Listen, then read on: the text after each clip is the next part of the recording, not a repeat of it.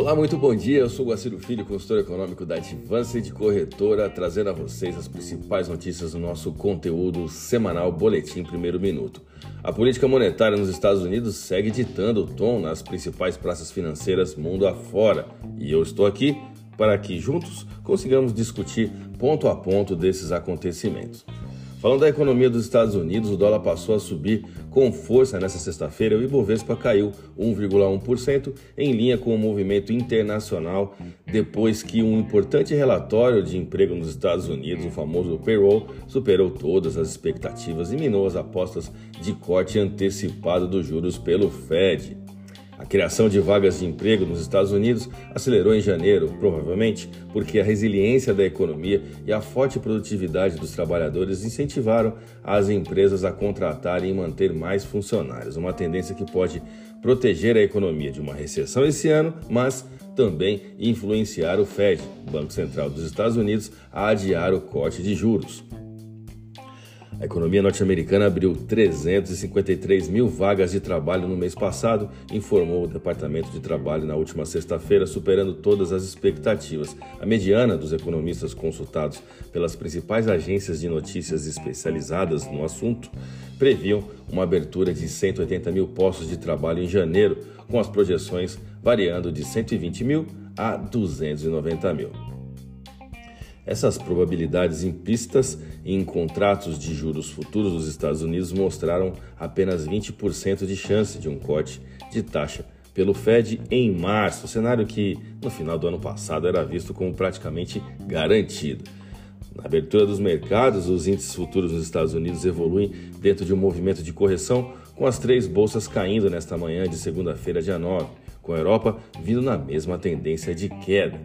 Em Chicago, nos Estados Unidos, o real brasileiro sofre frente ao dólar, se desvalorizando 0,94%, de forma que, se isso acontecer na abertura do mercado cambial de hoje, aqui no Brasil, posicionará a paridade a um teste próximo à taxa spot de 4,9890.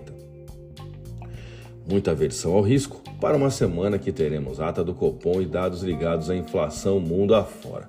Caso o dólar encerre a sessão acima de R$ 5,00 no spot, reconfiguraremos nossas análises. Quanto mais tarde o Fed começar a reduzir os juros, mais o dólar tende a se beneficiar, já que investimentos de renda fixa denominados na moeda, né, ficam mais atraentes em termos de rentabilidade, ao mesmo tempo, sinais de resiliência da economia como o robusto relatório de empregos da última sexta-feira, são argumentos a favor da visão de que o Banco Central dos Estados Unidos não encerrou sua luta contra a inflação e precisa esperar antes de afrouxar sua política monetária. Vamos aos gráficos, eu vou começar pelo dólar. À medida que o cenário de aversão ao risco retorna, aos noticiários econômicos, o dólar ganha espaço pressionando moedas emergentes e distanciando a paridade dólar real da zona justa de valor, que hoje está em 4,9259. É, esse seria o preço de equilíbrio da paridade no momento. A divisa norte-americana registrou um volume de contratos no último pregão, com vencimentos para fevereiro, em torno de 279 contratos, com alta de 1,10 no dólar à vista e taxa spot de 4,9702. Vamos ao euro. Dólar globalmente forte não pressiona apenas divisas emergentes, mas também concorrentes no índice DXY. E aqui temos o euro como principal rival, que perdeu força no mercado internacional, expondo fraqueza perante o real.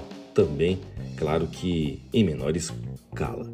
A moeda da zona do euro encerrou o último pregão com taxa spot de 5,3588 e alta de 0,27%. No momento, vai perdendo força na manhã de hoje, cedendo 0,21%. A minha dica você já sabe, né? Siga nossos conteúdos e fique atento sempre às principais notícias do mercado cambial. Um bom dia.